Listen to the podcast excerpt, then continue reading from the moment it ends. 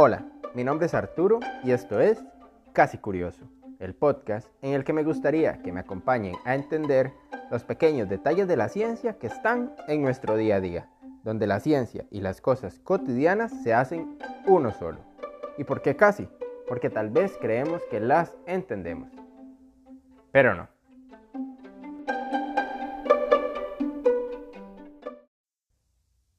Vamos a dar inicio a este segundo episodio de la primera temporada, que se llama Olor a Tierra Mojada. Espero les guste, lo puedan compartir y pasen un buen rato. Así que, empezamos.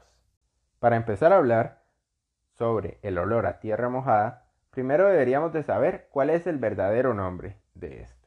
Se llama petricor.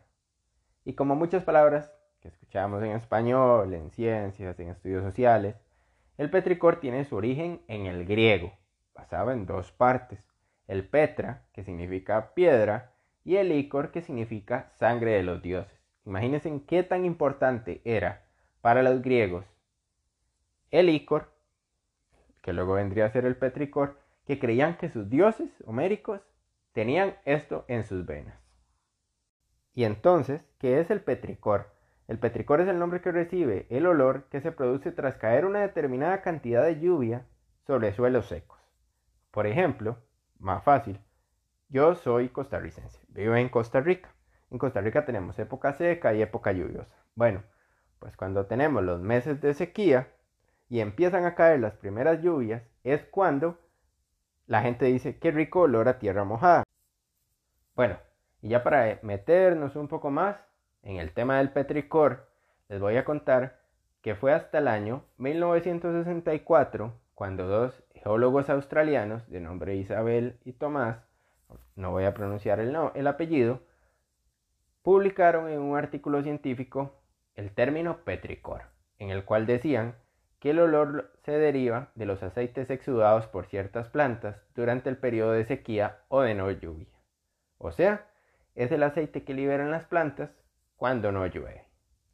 Ese aceite es absorbido por la superficie de las rocas, en especial por las sedimentarias, que las rocas sedimentarias vienen siendo las rocas arcillosas. Siendo liberado al aire en contacto con la lluvia junto a otros compuestos denominados geosminas. El aroma que percibimos sería el resultado de la emisión de estos compuestos, pudiéndose sumar el ozono. Bueno, y la investigación del petricor no quedó ahí. En 1965, dos científicos más fueron capaces de demostrar una importante relación entre el petricor y la supervivencia de las plantas en la época seca. Demostraron que estos aceites aromáticos o esenciales de los que hablábamos antes retardan tanto la germinación de las semillas como el propio crecimiento de la planta.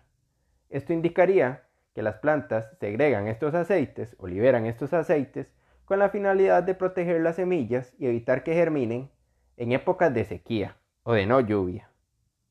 Bueno, y esto tiene toda la lógica. No sé si alguno de ustedes alguna vez ha trabajado en el campo, le ha ayudado a su abuelo, a su papá, a su mamá a sembrar, o en todo caso tienen un huerto urbano, que con el tema de la pandemia se ha popularizado muchísimo. Imagínense que la gente sembrara en la época seca. Costaría muchísimo hacer que las plantas crezcan, porque se quemarían por el sol o se secarían por la falta de agua. Entonces, ¿cómo hacen las plantas para crecer en un lugar donde no, donde donde no hay agua y los seres humanos no pueden ir a regarlas? Bueno, pues idearon una forma de retardar su propio crecimiento y de retardar la germinación. Para germinar y crecer en las épocas de lluvia y así poder preservarse y poder crecer y poder mantenerse. Así que el petricor tiene una super función en las plantas. Es importante destacar que el petricor no ha podido ser sintetizado debido a su compleja composición. Tiene más de 50 sustancias el petricor. ¿Y qué es sintetizar? Bueno, sintetizar es, por ejemplo, la vitamina C. La vitamina C fue sintetizada. Muchos de los alimentos que comemos o donde adquirimos la vitamina C en los alimentos, la hicimos en un laboratorio, la hicieron de manera industrial, pero sigue siendo la misma vitamina C de una naranja, la misma estructura, la misma composición. Entonces, eso también como para hablar un poco de que la gente dice que todas las cosas químicas son malas. Bueno, pues cuando sintetizamos algo y lo hacemos bien, sigue siendo de la misma naturaleza o las moléculas son exactamente iguales. Ahora toca hablar de la geosmina, que es una palabra griega que significa aroma de la tierra. La geosmina es una sustancia química que se produce por la acción de las bacterias Streptomyces, color y algunas cianobacterias. Para hablar un poco más de esta bacteria, les puedo contar que es no patógena, o sea, no causa ninguna enfermedad al ser humano. Es de gran positiva y el hábitat está extendido por todo el mundo, o sea, todo el mundo puede sentir el olor o puede percibir más bien el olor a petricor. Crece en suelos húmedos y ayuda a descomponer materia orgánica y contribuye a la formación del humus. Cuando hay una sequía, esta bacteria libera esporas para poder sobrevivir como un mecanismo de defensa. Sin embargo, cuando la lluvia cae al piso, choca, esas esporas se levantan, quedan suspendidas en el aire y es cuando nosotros podemos percibir ese olor a tierra mojada, que es como un vaho o, o un moho. Como dato curioso, si alguna vez vamos al desierto y desafortunadamente nos perdemos, en mi caso, una de mis metas es ir a Egipto, alguna vez en la vida, y ponerle check a esa meta. Esta información nos va a poder servir. Se dice que la geosmina es capaz de guiar a los animales, como los camellos, a la hora de encontrar agua, en los oasis o en los ríos. Pero esto no solo es importante para los animales, también para las plantas. Se han, se han hecho estudios en el Amazonas donde se ha encontrado que esta molécula ayuda a mejorar la polinización. Por otro lado, se sabe que los seres humanos somos particularmente sensibles a esta molécula. ¿Por qué? Bueno, hay una, hay una hipótesis que nos dice que el olor a tierra mojada es importante para nosotros porque para nuestros antepasados era sinónimo de vida y alimento. Casi siempre escuchamos que a la gente le gusta o no le gusta un olor. Por ejemplo, hay gente que dice, a mí no me gusta el olor a gasolina. Y hay otra gente que dice, a mí me gusta el olor a gasolina. Se supone que el olor a tierra mojada está dentro de nuestro ADN. Por eso, a la mayoría, o más bien a la gran mayoría de personas, nos gusta el olor a tierra mojada.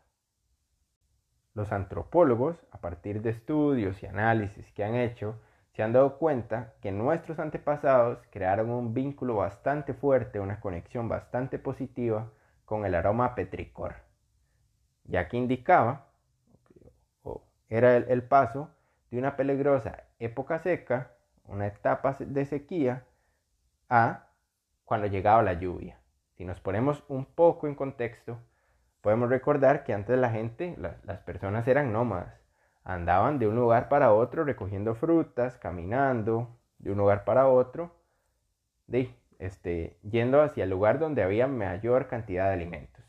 Llega un punto donde se empieza la época del sedentarismo y la gente empieza a establecer las primeras civilizaciones, las primeras comunidades pequeñas, y empiezan a fomentar la agricultura, empiezan a conocer el clima, las estaciones, los movimientos de la luna y todo esto. Imagínense qué difícil fue para las primeras personas que dejaron de ser, eh, bueno, que empezaron a ser eh, nómadas más bien, empezar a darse cuenta cuándo llovía y cuándo no iba a llover para poder sembrar. Si usted se estaba muriendo de hambre, usted sembraba y esperaba que lloviera y cuando usted le llegaba ese olor a tierra mojada, era para usted una satisfacción, porque usted iba a poder tener alimento, sabía que iban a crecer sus plantas, sabía que podía darle comida a su pueblo y sabía que podían todos estar fuertes por si se una invasión o tenían que moverse o alguna cosa. Y a partir de ahí se cree que nuestros antepasados empezaron a formar un vínculo súper fuerte con el petricor, que ha llegado hasta ahora, ya que todas esas eh, situaciones de supervivencia o emociones de supervivencia casi siempre se quedan dentro de nosotros. Por eso se dice que el olor a petricor está dentro de nuestro ADN. Creo que el olor a tierra mojada a mí me recuerda a la infancia en San Marcos de Tarrazú, corriendo entre cafetales, corriendo en los potreros, subiéndonos a los árboles También, bueno, me recuerda el campo, la libertad, la frescura, me recuerda la felicidad de que venía la época lluviosa. No hay nada mejor que jugar una mejenga bajo la lluvia, llenarse de barro, o andar en bicicleta, y usted estar en la bicicleta ahí y sentir que usted va para abajo en una cuesta y está cayendo un aguacero que hasta que lo quema, usted siente la velocidad, siente la adrenalina y usted siente que va en un Ferrari. Eso me recuerda a mí el olor a tierra mojada. Espero que me sigan en el Instagram como casi curioso y me dejen sus comentarios de a ustedes qué les representa o qué les hace recordar a ustedes el olor a tierra mojada. Y también cómo ha cambiado, porque por ejemplo, a mí la lluvia ahora no me agrada tanto cuando tengo que ir al supermercado a comprar el diario, la carnicería, cuando tengo que ir a, a la carnicería o a la verdurería o hay que ir a hacer algún mandado, ya la lluvia no significa tanto. Pero por nada cambiaría los tiempos en los que iba a jugar bola bajo la lluvia o andar en bicicleta bajo la lluvia, todas esas cosas. Así que espero que me dejen sus comentarios en el Instagram. Ya les dije, casi curioso. Y por aquí vamos terminando con este segundo capítulo de la primera temporada, Olor a Tierra Mojada. Espero que les haya gustado, les haya parecido súper interesante y deseo me acompañen en el resto de capítulos de esta temporada, que vamos a tener siempre intentando desarrollar temas de la cotidianidad de manera sencilla, que todos podamos entender y así desarrollar aún más nuestra curiosidad. Recuerden que pueden escuchar los podcasts en YouTube, en Spotify o en su plataforma de podcast preferida. También que nos pueden seguir en el Instagram como Casi Curioso. Mucho gusto, que lo pasen bien.